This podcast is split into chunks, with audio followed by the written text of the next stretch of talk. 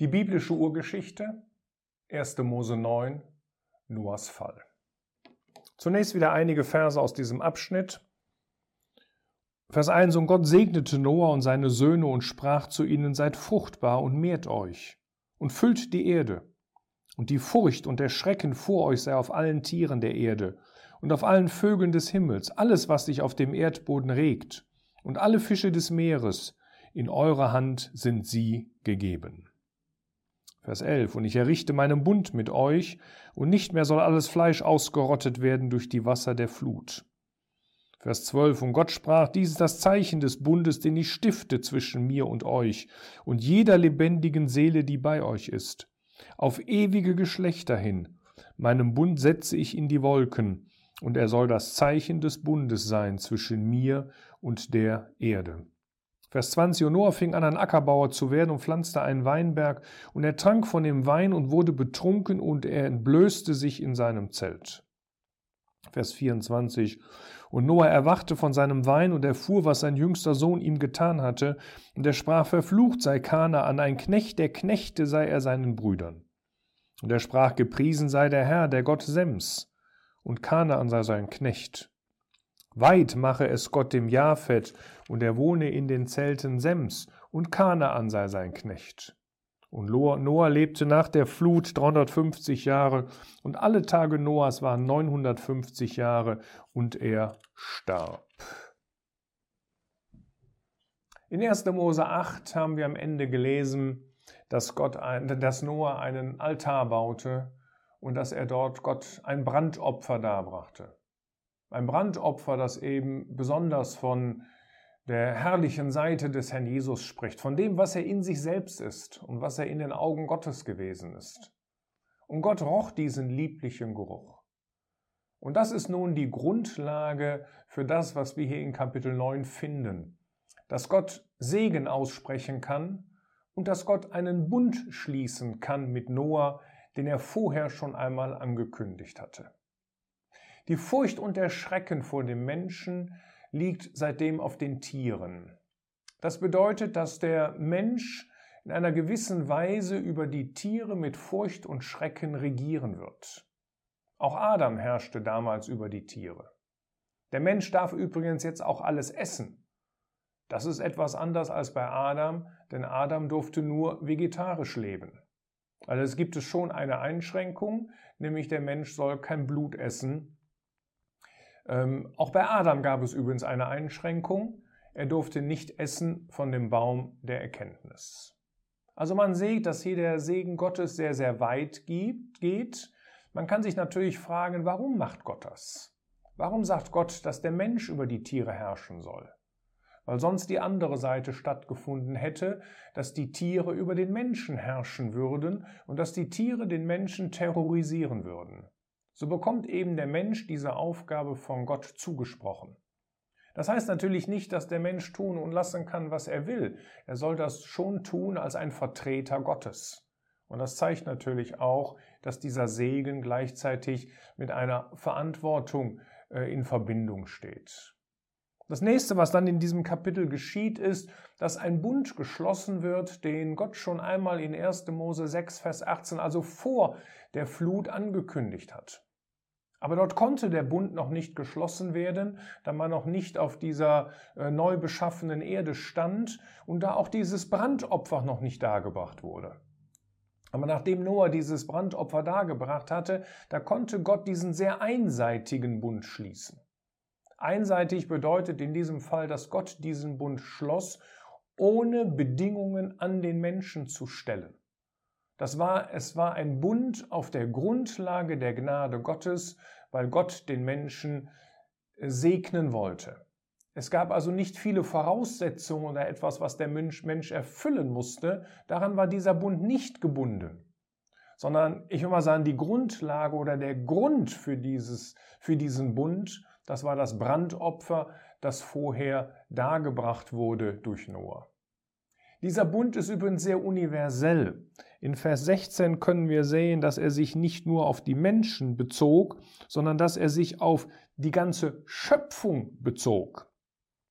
Und der Bund wird in den Wolken sein, und ich werde ihn ansehen, um zu gedenken des ewigen Bundes zwischen Gott und jedem lebendigen Wesen von allem Fleisch, das auf der Erde ist.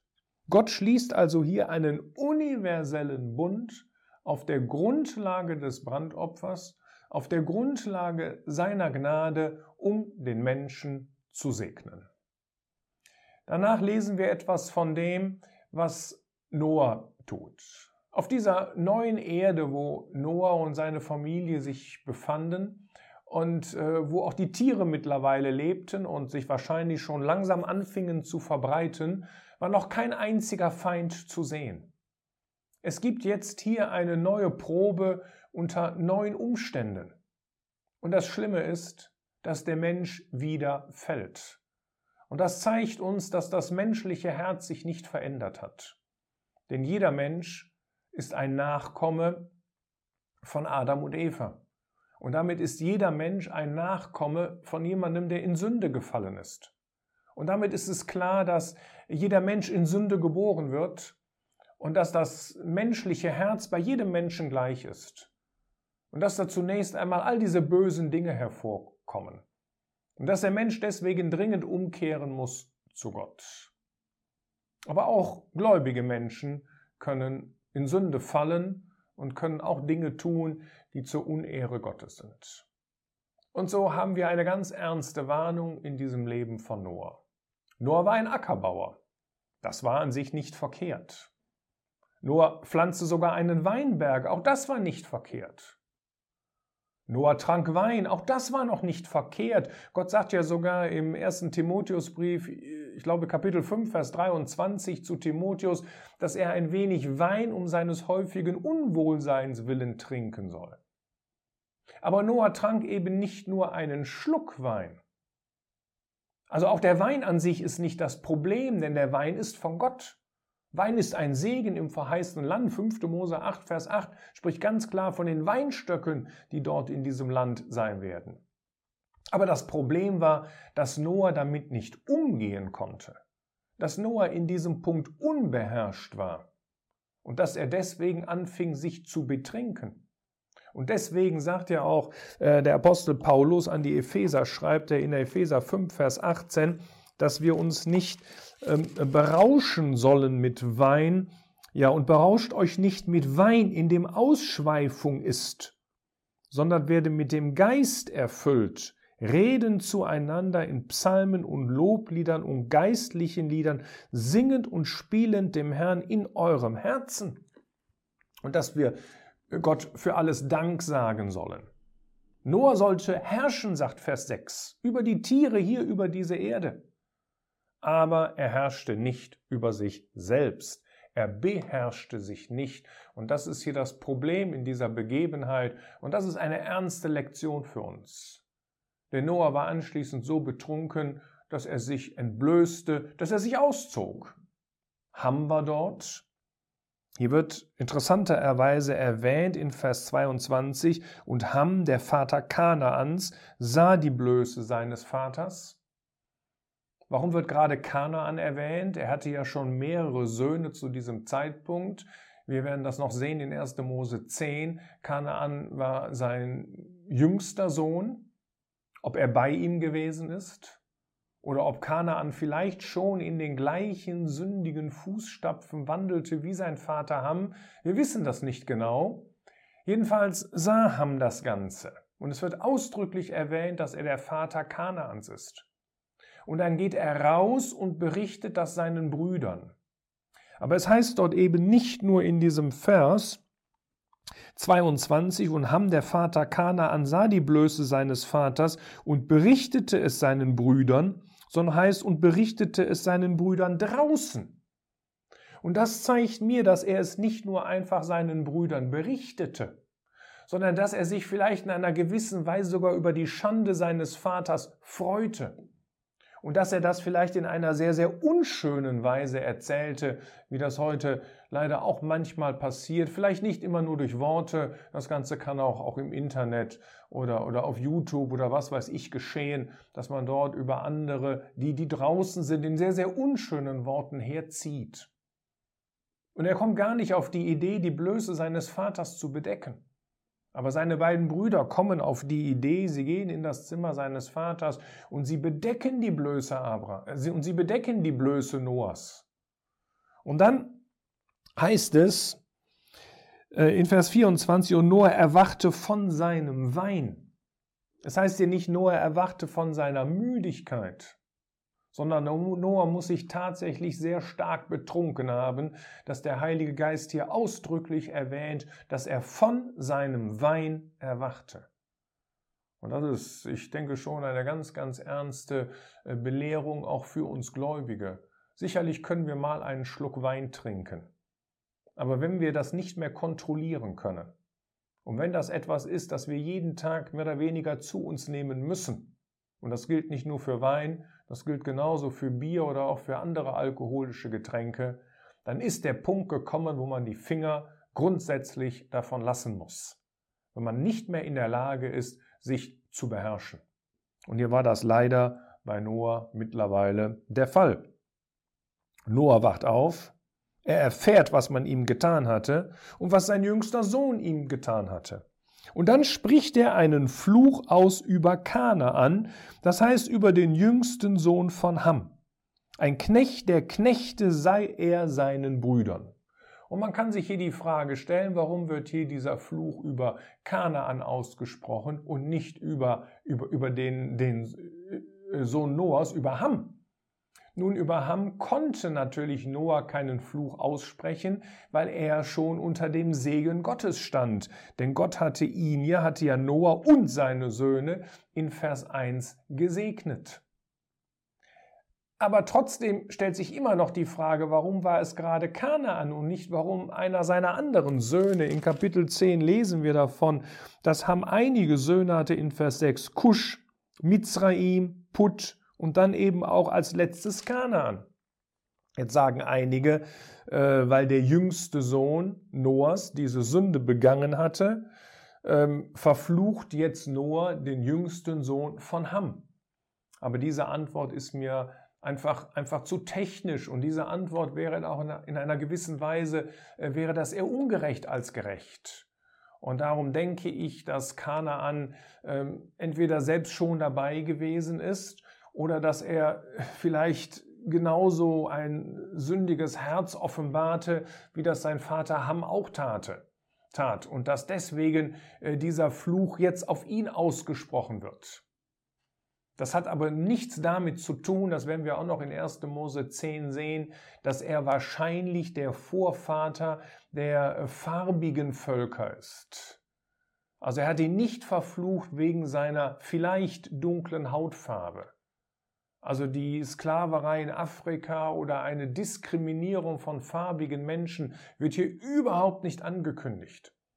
Denn noch einmal, es geht ja nicht um Ham, der hier verflucht wird. Es geht auch nicht darum, dass alle seine Nachkommen verflucht werden. Es geht hier ausschließlich um Kanaan. Und das waren in erster Linie die Völker, die damals im heutigen Israel lebten. Das heißt also, damit mit, mit der Hautfarbe an sich hat das Ganze hier überhaupt nichts zu tun. Es muss, es muss einen anderen Grund gegeben haben. Worin bestand nun dieser Fluch? Dieser Fluch bestand darin, dass die Nachkommen Hams irgendwann einmal, Gott lässt offen, wann das sein wird, von den Nachkommen Sems, Sems in einer gewissen Weise unterjocht oder geknechtet werden. Das bedeutet natürlich nicht, dass keiner der Nachkommen Hams sich zu Gott wenden kann. Jeder kann das. Aus jedem Volk, aus jeder Nation kann man zu Gott kommen mit seiner gesamten Sündenschuld.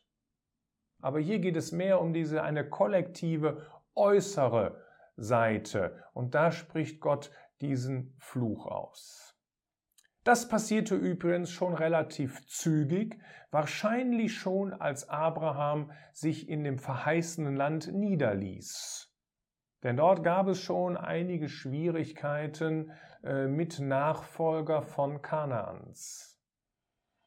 Ähm, und das wurde sicherlich teilerfüllt, als das Volk Israel in das verheißene Land einzog unter Mose.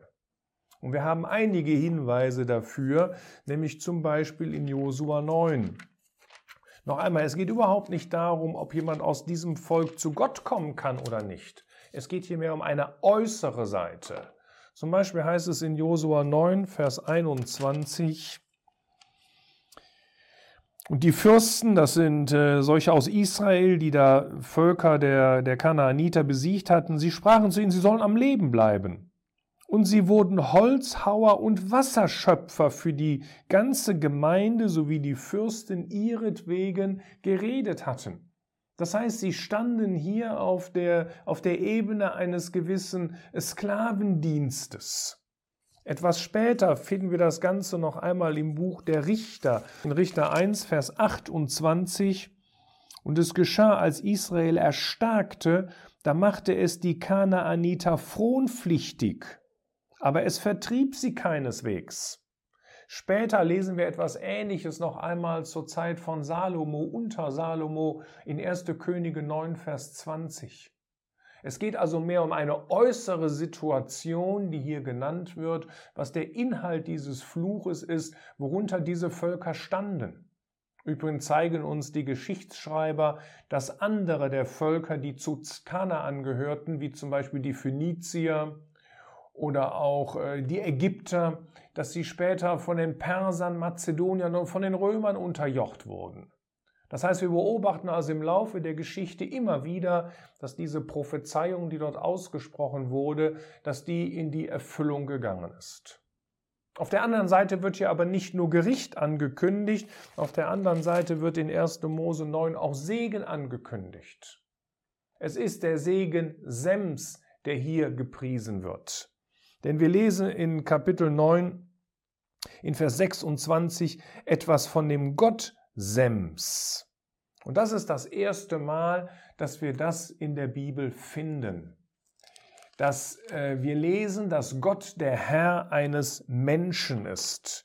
Und das ist schon eine sehr, sehr, finde ich, zu Herzen gehende Formulierung, die wir hier finden. Es ist der Gott Sems. Wir werden später lesen, es ist der Gott Abrahams, es ist der Gott äh, Isaaks, es ist der Gott Jakobs. Aber hier ist es zunächst einmal der Gott Sems und wir haben hier eine, eine sehr, sehr schöne ähm, Linie vor uns, die sich jetzt entwickelt.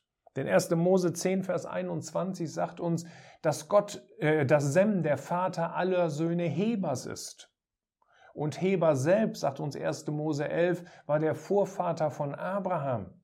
Und aus der Linie Abrahams kommt das irdische Volk Gottes und daraus eben auch der Herr Jesus, Jesus Christus selbst. Das heißt, von Sem aus führt diese Abstammungslinie über Abraham und einige andere Glaubensmänner bis auf Christus. Aber dann heißt es hier eben noch einmal, und Kanaan sei sein Knecht. Und ich habe gerade schon einige Stellen angeführt, die uns zeigen, dass das tatsächlich in Erfüllung gegangen ist. Es ist ja eine Prophezeiung, die ausgesprochen wurde. Dann haben wir noch eine Prophezeiung, nämlich über den dritten Sohn von Noah, der jetzt nicht drei in, in, in, in der zeitlichen Reihenfolge der Geburt, sondern wie sie hier erwähnt werden, nämlich über Japhet. Japhet an sich wird sehr viele Nachkommen haben, die mächtige Völker hier auf dieser Erde sein werden. Das heißt, Gott segnet auch die Nationen.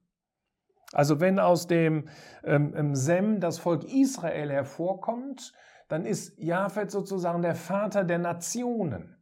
Der Segen Japhets, der besteht in der Ausdehnung und in dem Wohnen hier auf dieser Erde, aber in den Zelten Sems. Das heißt, die, die tiefe Belehrung dieses Segens ist, dann, dass die Nationen ihren tiefen Segen nur in den Zelten Sems, das heißt mit dem Gott Sems, bekommen können. Es geht natürlich hier um irdische Verheißungen, aber in gewisser Weise zeigt das doch, dass, dass alle irdischen Segnungen, die es gibt, dass die mit dem Messias, dass die mit dem Christus in Verbindung stehen. Römer 9, Vers 5 zeigt uns, dass das in gewisser Weise auch, auch für die Christen aus den Nationen gilt. Das hat jetzt überhaupt nichts mit der Versammlung Gottes hier zu tun. Es geht jetzt hier erstmal um diese irdischen Dinge. Ja, das praktische Leben, das ist gegründet im Glauben in Verbindung mit den Zelten Sems, das heißt in Verbindung mit dem Christus Gottes, mit dem Sohn Gottes. Segen gibt es nur dort. Und auch hier lesen wir wieder, Kanaan sei sein Knecht. Und ich habe eben schon erwähnt, dass die Perser, die Meder, die Griechen, auch die Römer, dass sie auch einige Völker ähm, Nachkommen von Ham, von, von Kanaan, äh, dass sie ebenfalls unterjocht worden sind durch sie. Das heißt, die Prophezeiung, die hier ausgesprochen wird, die hat sich tatsächlich in der Geschichte erfüllt. Wir wissen nicht genau, wann der Segen ausgesprochen wurde. Wir wissen nicht genau, wann Noah anfing, sich zu betrinken, wann er in diese Sünde fiel. Es muss irgendwann natürlich nach der Flut gewesen sein. Das Kapitel endet aber deswegen etwas traurig, wenn es heißt, und alle Tage Noahs, nein, Vers 28, und Noah lebte nach der Flut 350 Jahre, und alle Tage Noahs waren 950 Jahre und er starb. Das heißt, die, diese beiden letzten Verse, die haben nochmal ihren Bezug auf die Flut, auf die große Glaubenstat Noah, wo er über ein Jahr in dieser Arche ausharrte. Und danach lebte Noah noch ungefähr 350 Jahre. Und wir wissen nur ein einziges Ereignis oder zwei Ereignisse, was in diesen 350 Jahren anschließend geschah. Nämlich das war, dass Noah ein Weingärtner und ein Ackerbauer wurde. Das war, dass Noah in die Sünde fiel, weil er sich betrank und dass er anschließend diesen Segen ausgesprochen hatte. Wann das genau gewesen ist, wissen wir nicht. Aber es ist doch etwas schade, dass dieses Kapitel hier mit dem Tod endet. Sogar auf dieser neu beschaffenen Erde, wo eine neue Prüfung kommt, da zeigt sich, das menschliche Herz ist unveränderlich. Und leider kann das auch mal das Herz eines Gläubigen sein, woraus Sünde und böse Taten und Dinge hervorkommen, die Gott zur Unehre dienen. Seien wir auf der Hut und versuchen wir ein Leben zu führen, das Gott, das Gott verehrt und verherrlicht und dass wir uns nicht berauschen an zum Beispiel Dingen wie Alkohol oder an gewissen Bildern oder was es eben alles sein kann.